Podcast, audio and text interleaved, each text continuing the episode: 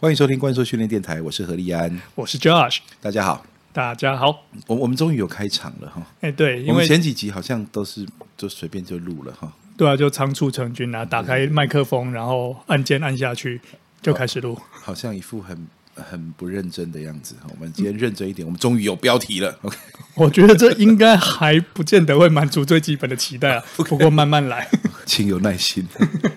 好，哎，那我们今天这应该是第七集了。我觉得后面我已经会忘记多少，嗯、所以我们就不要介绍集数，就干脆就忘记它的集数，好不好？好，我们就来聊聊看，今天要聊什么主题？我们今天来聊，也是经常在那个粉丝专业这边，经常会有人来问的，说，嗯，哎，那我现在加入训练之后，我差不多要练多久可以学完所有的动作，学完该学的事情？对，OK，好。我说学完这个东西哈。如果说我们真的要退一万步想的话，哈，有一句话叫“学无止境”，嗯，我都还在学，嗯，我相信全世界的呃专业人员呢，都还每天兢兢业业的在学，嗯，所以呃，首先没有学完这件事情，OK。那不过我想呢，大概呃。我们可以理解说，他所谓的学完是什么了？例如说，像呃，你上课总有个进度吧，哈，就是在学校上课呢，你可能会有呃第一课、第二课啦。那我们如果十堂课的话，那就得我十堂课的内容什么时候学完这样子？那我想很多人其实所期待的就是说，我们对肌力训练的动作，我需要在这里花几堂课，我才可以全部学到。那这个好像是一个很简单的问题，而且人家会期待简单的答案，说哦，你在这里花二十堂课，你就把所有东西学完？呃，sorry，没有办法这样子回答哦。为什么？什么呢？这不是我们在故弄玄虚哈，也不是我们故意在干嘛。我说你当然可以学个十堂课，然后收获满满。你可以学二十堂课，你学五十堂课，学一百堂课都可以，那你就会学到很多东西。但是它真的不是用什么时候学完的这个观点来出发的。我们来说一下哈，就是激励训练呢，我们基于几个原因，它的这个呃上课的形式会是我们现在上的这个样子哈。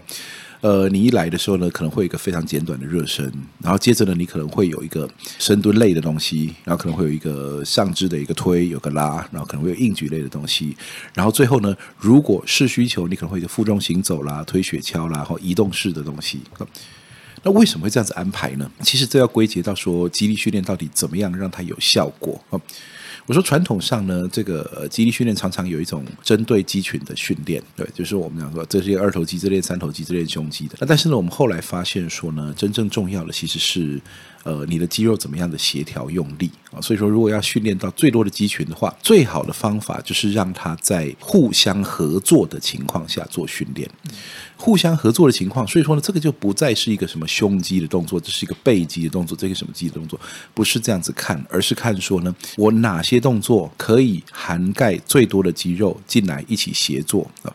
因为肌肉协同用力的时候，产生最大的力量啊，回头。给人最大的回馈刺激啊。那这也就是我们在前几集有提到说，重量训练是想要去找一个呃大肌群多关节，嗯、然后才能够去做最大的承重。那这也就是跟刚刚老师讲的一样，嗯、就是我们要需要多一点肌群一起进来协作这样子。对对对，所以说如果说呢，就算你以肌群的角度来出发，你会发现呢，越多肌肉一起训练啊，那其实呢，身体得到的反应是越大的。好，我们如果看单一肌肉的话，的确我们针对它施压，这个肌肉好像看起来最出力，可是对整个身体来说呢，呃，它是呃整体刺激而言反而是比较小的。所以说我们才说这是有主项目跟补强项目的差别。哈，针对肌群的就。就是补强项目啊，针对大动作形态就是主项目，用主项目来带路。那如果有缺点，再从补强来补。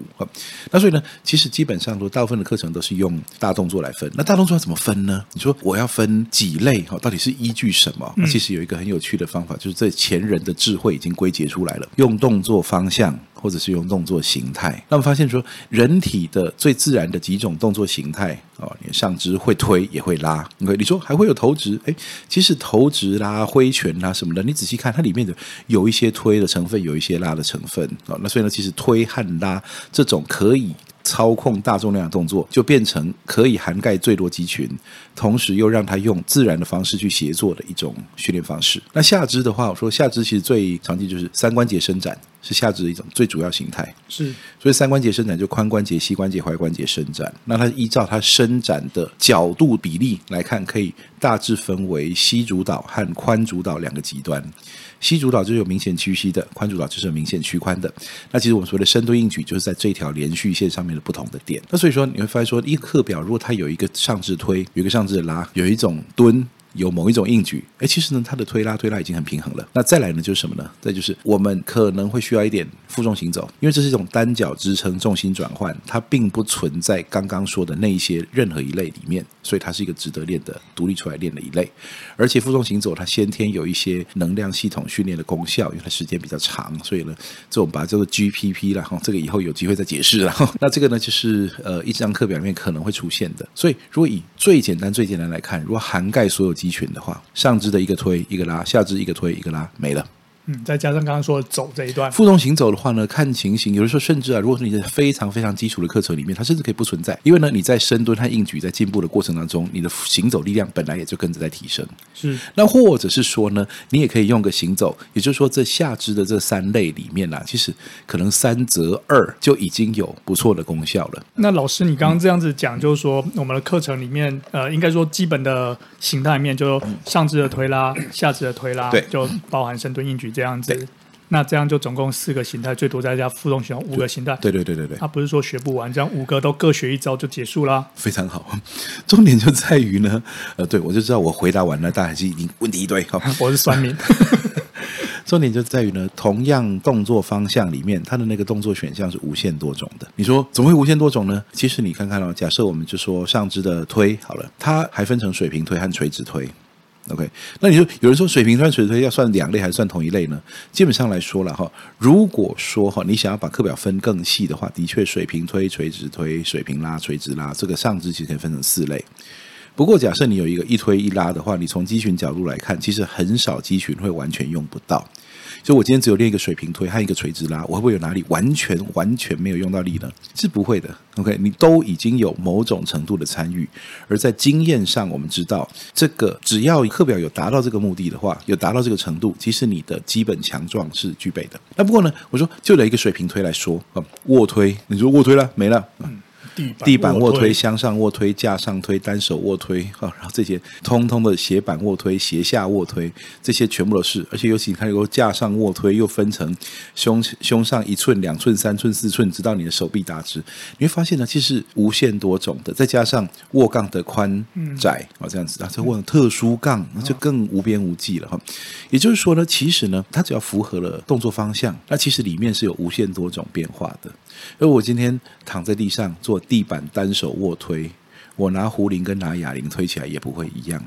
所以这些细微的差别，就是我们说长期训练里面会不断的去轮换它。不断轮换的目的，就是为了我们一直在强调的，避免局部累积性的损伤。提早出现，那我们让它每次的用力都有一些些差异，但是它又都同在同一个类。我这个非常像那个饮食的建议一样。你说卫生署的饮食建议会告诉你说，你要吃蛋白质，然后你要吃这个呃纤维哈，就是碳水化合物，然后或者是脂肪大概要多少这样。它有没有规定你说蛋白质一定要是肉类？素的蛋白可不可以？当然可以。啊肉类有没有规定要是红肉还是白肉？没有，鱼肉可不可以？啊，这样子。那所以呢，基本上来说，你只要是蛋白质，它就是蛋白质。而长期来看，不管哪一种蛋白质再好。其实呢，呃，食物的多样性都还是有帮助的。也就是说，你长期吃一样东西，很可能就开始在某些微量元素上面发生不平衡，过低或者过高都有可能。所以我们发现说，你不要都吃一样的肉，也不要都吃一样的菜，你要不断的轮换。所以我们发现说，到时候均衡饮食变成重量训练跟营养学是完全一样的，就是均衡饮食，而你不要固着在少数动作。所以呢，你说怎么样可以把动作学完呢？大家心目中很可能会觉得说，哈，你可能这有八招，有十招，那我什么时候可以把它全部学完了，这样出师了，这样子。那其实呢，我说，呃，重点就不在于说把动作的数量把它穷尽，而在于说你每一种动作方向你都会够多的选项。那这样子长期以来，你有很多东西可以轮换，而同时呢，你轮流进步这些东西，你在最安全的状态下会持续的一直超负荷。我说重点其实不在于你哪个动作举起多少重量，我们当然希望它是持续增加的，可是增加你负重。目的其实为了要回馈给你的身体，给它压力刺激，让肌肉、骨质、神经系统持续向上适应。所以呢，其实就是在诸多各种方向里面，都选择有代表性的，不要过度重复的，对你现阶段的能力来说是安全的选项来负重，这是对的。所以呢，才会让一个简单的问题说：我什么时候可以学完？学不完的。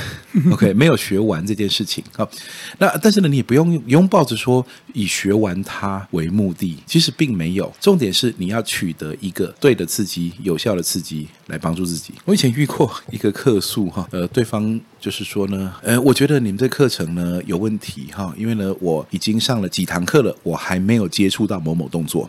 那么就说呢，对啊，没有一定要接触到那个动作啊。可是呢，那个什么这样子的话呢，我是不是就没有学到这个东西？可是你们不是说这个东西会在你们课程里面吗？你说吼，首先每个动作方向啊是均衡饮食的基本目标，但是呢，不代表每个动作方向一定都要出现。例如说呢，刚我讲了上肢的水平垂直推拉，其实呢，它就很可能是四则二，而且呢，也很可能是都是水平都是垂直，它不一定要水平和垂直也要平均分配。那像下肢，我说假设今天有一个很重很重的菱形杠硬举，我们说菱形杠硬举它是属于一半蹲一半拉，它是膝主导髋主导的，几乎是光谱的正中间。那也就是说，我做了这个动作以后，假设我今天没有另外做一个深蹲，或没有另外做一个硬举，我直接做了推雪橇或负重行走，那算不算营养失衡了？其实不算的。你说那如果是这样的话，那是不是就永远都做这个？我说过，偏偏呢，你又不能固着在同一个动作，因为变化有它的效益。就像说，你不能说 OK，我找到全世界最好的健康食品了，从现在开始往后啊，我要吃它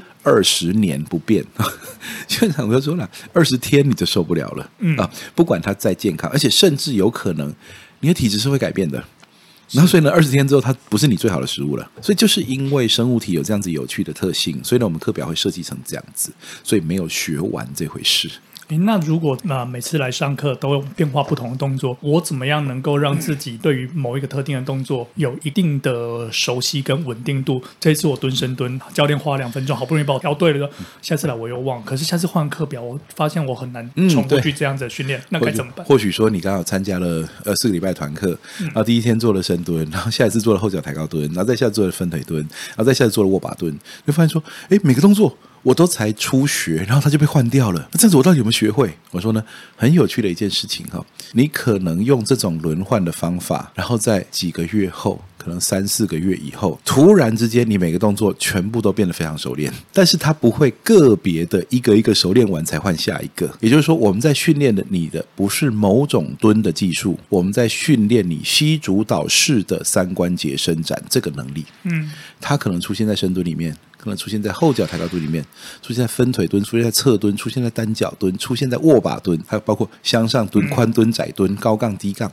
你会发现说呢，其实我一直在换东西。那我们的经验里面，如果你耐得住前面这一段时间的适应的话，某一天它全部会一起变简单，或者是大部分的那几个。都会变简单。如果你哪个方向长期不练它，它有可能你在其他东西在进步的时候，那个东西反而没进步了。就比如说你永远的对称式的直杠背蹲举，但是我们今天换成了后脚抬高蹲，结果你会发现你单脚支撑的时候并不太稳，所以出不了力气。这个时候你就会发现说呢，你还不如均衡饮食的过来，而不是一直专精在某个东西上面。因为知道很多人对呃重量训练的观点哈，呃，因为这是一个新的东西，那坦白说它不新的啦，它已经。几百年的历史吧，但以前比较少被人家拿出来讨论。嗯，是的，是的，是的。所以呢，大家比较知道一些哈，呃，大家比较知道的，这这句话是废话哈。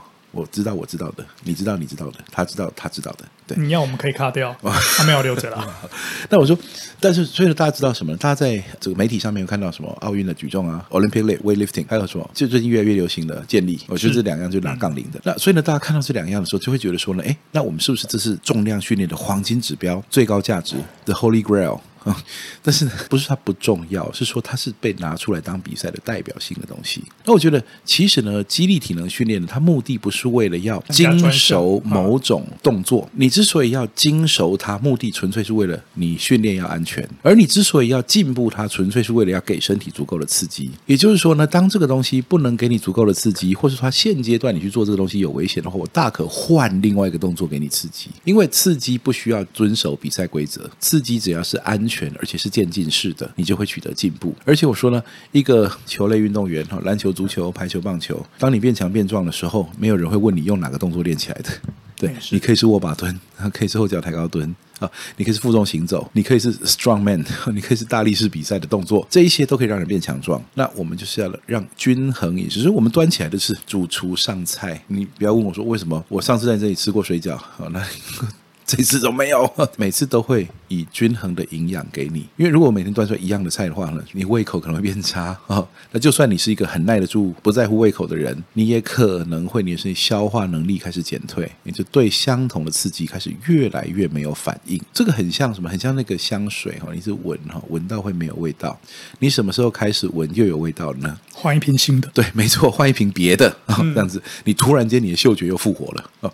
那所以呢，我们就是一直不断的让你在嗅觉灵敏的情况下去。接受这个刺激，去寻找这个进步。所以说，如果再回到最一开始我们的问题，所以我们来这边上课是可以多久学完？那这个问题就应该要先把它理清。说，如果你假设是要学完动作这件事情的话呢，对，其实有很多动作可以学，这个不一定有办法在短时之间之内去学完。而且更重要是，不是来这里学动作，我们是来这里取得刺激。嗯、没错。对，真正的重点就是呢，我们的课程就真正带你得到今天哈，得到这个礼拜可以带着你身体向上适应的刺激，而且他为了你下礼拜准备好，让你下礼拜可以做更重的刺激，那这才是这个激励训练真正的重点。所以，我们今天这个问题啊，到底多久可以学完这一件事情呢？